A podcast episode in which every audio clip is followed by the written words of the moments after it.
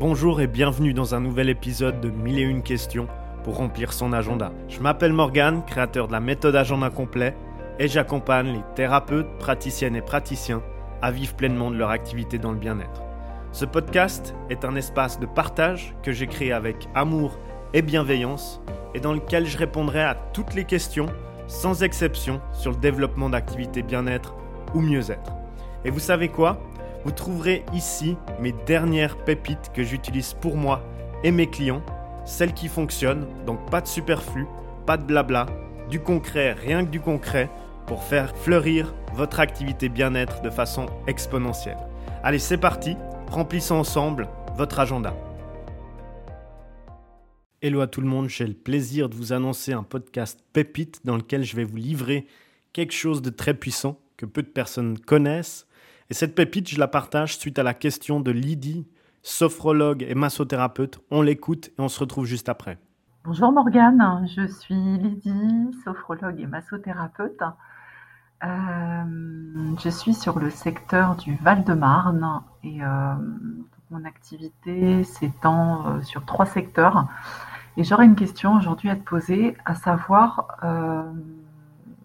comment, gérer, comment organiser mon site internet afin que je sois plus visible, en tout cas dans les recherches, concernant mes secteurs géographiques. Comment les mentionner, à quel endroit? Voilà, je te remercie de, ta réponse. Merci, bonne journée, au revoir. Lydie, merci infiniment pour cette question et également pour ta participation régulière depuis, je crois maintenant, une année dans la communauté Facebook La méthode agenda complet, qui contient aujourd'hui plus de 4000 thérapeutes, praticiennes et praticiens. Comme je l'ai annoncé au début de ce podcast, petite pépite à partager dans ce podcast, car je sais que nombreux thérapeutes gèrent une activité justement de ce qu'on appelle multisite. Donc euh, une activité qui est en fait différentes localités, adresses et qui se trouve dans différentes régions, villes. Donc ça arrive à beaucoup de personnes que j'accompagne, en tout cas au début, car ces personnes sont en fait en, mode survie en quelque sorte. Elles se disent que justement c'est une bonne idée d'être dans trois villes différentes, avoir trois cabinets différents, car en fait euh, on peut bah, partager les frais, bien entendu, avec d'autres thérapeutes praticiennes et praticiens, et surtout se rendre disponible, par exemple le lundi ici, le mardi là-bas, et euh, comme ça on profite justement de cet avantage géographique, et on pense pouvoir toucher plus de monde que si on avait un seul et unique cabinet, un seul et unique endroit pour accompagner ses clients, et que ses clients fassent les kilomètres, pas l'inverse que nous, nous fassions les kilomètres pour se rendre à ces trois endroits différents. Alors la question si c'est une bonne stratégie ou pas, bah, c'est pas forcément la question ici, mais je voulais quand même le, souligner. C'est que ce qui est certain avec euh, cette stratégie, donc multi-site ou multi-point géographique, bah, c'est qu'à long terme, on se fatigue beaucoup. On doit faire euh, plus de kilomètres. La gestion administrative est plus difficile, plus complexe à gérer et aussi les efforts de communication deviennent dilués car en fait on doit communiquer sur trois sites différents et ça rajoute dans la plupart des cas des informations différentes qui peuvent créer de la confusion et aussi alourdir certains supports de communication au niveau visuel quand on doit mettre les trois différents endroits ou bien faire des publications. Généralement, ça rajoute beaucoup de choses qui ne sont pas pertinentes à une clientèle ou une audience précise.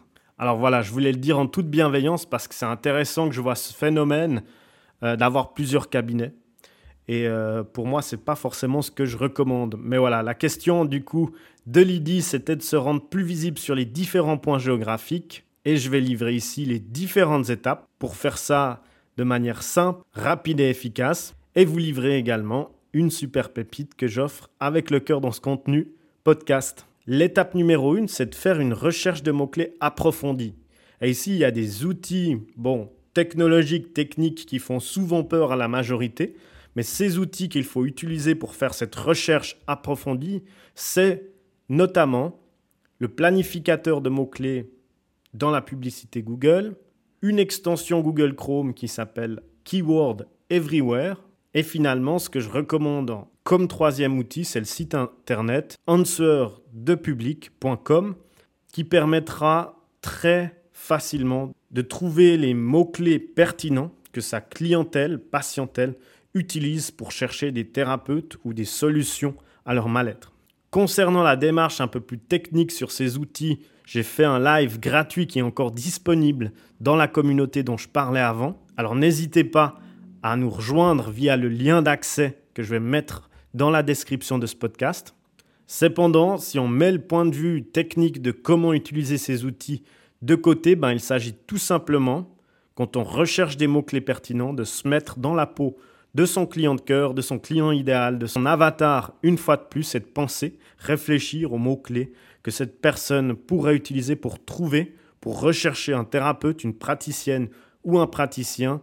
Donc comme toi Lydie ou comme de nombreux auditeurs, ou tout simplement des mots-clés que des personnes utilisent afin, comme je le disais avant, de sortir d'une problématique précise, comme par exemple troubles digestifs, solutions, cancer, traitement, etc qui serait en fait différent à la première catégorie parce qu'il n'y aurait pas le mot thérapeute dans ces mots-clés.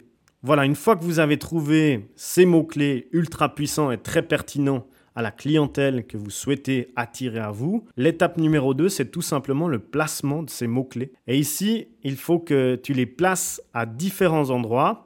Et la pépite puissante que je vais partager maintenant, ben, ça va beaucoup, beaucoup aider de personnes parce que peu de personnes savent ça et c'est vraiment une clé puissante pour le référencement, se rendre plus visible sur Google. C'est qu'en fait ici, ce qu'il faut savoir, c'est qu'il faut créer trois pages différentes pour les trois points géographiques différents. Parce qu'en fait, Google, quand il référence, il référence généralement une page pour un mot-clé et pas plusieurs mots-clés pour une page. Et donc ici, il faut vraiment créer trois pages différentes. Et sur ces trois pages, tu devras ensuite placer les mots-clés en ajoutant la ville, la région, le point géographique où tu exerces dans ces différentes activités, dans ces différents cabinets situés à différents endroits. Donc voilà, une fois que tu as créé ces trois pages qui concernent ces trois lieux différents, la troisième étape, c'est de placer ces mots-clés sur ces pages. Et ici, il y a différents endroits, j'en ai nommé cinq qui sont les plus importants à connaître pour mettre les mots-clés que tu as recherchés et qui sont pertinents à la clientèle que tu veux attirer à toi. L'endroit numéro un, c'est dans l'URL, le permalien, donc l'identité de la page. Ça se trouve généralement au haut de la page, c'est l'adresse de la page. C'est ce que tu écris dans la barre de recherche pour accéder à la page. Ensuite, l'endroit numéro 2, c'est dans le titre de l'article ou de la page, donc le titre principal.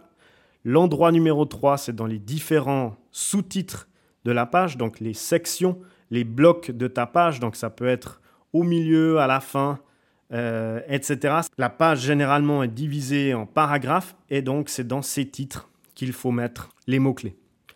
Endroit numéro 4, dans le nom de tes différentes images, ça c'est oublié par la plupart des personnes, mais quand tu mets une image sur ton site internet, n'hésite pas à y insérer dans le nom de l'image avant de la mettre sur ton site internet ton mot-clé qui est spécifique à la clientèle et ce qu'elle recherche. Et finalement, l'endroit numéro 5 dans le texte que tu écris sur tes pages, donc tout simplement dans les paragraphes, et n'hésite pas ici à mettre les mots-clés en gras pour que Google, quand il scanne ta page, voit que les mots gras, c'est généralement des mots importants, et se disent, waouh, en fait, cette page, il faut que je la référence pour ce mot-clé précis. Voilà, voilà une petite pépite que très peu de personnes actives dans l'accompagnement de thérapeutes, praticiennes ou praticiens partageraient avec vous avec le cœur gratuitement comme je le fais ici, sans vous faire payer un petit billet de banque. Comme je vous l'ai dit ici dans le podcast et également dans mes lives Facebook, c'est de vous aider avec le cœur sans rien attendre en retour, contrairement à beaucoup d'autres qui vous mettent de la poudre aux yeux.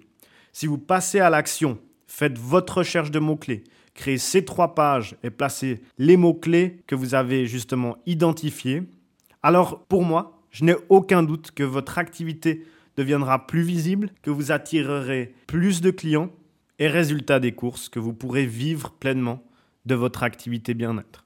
Peut-être que vous ferez appel à mon équipe ou moi-même pour vous accompagner à aller plus vite dans cette mise en place.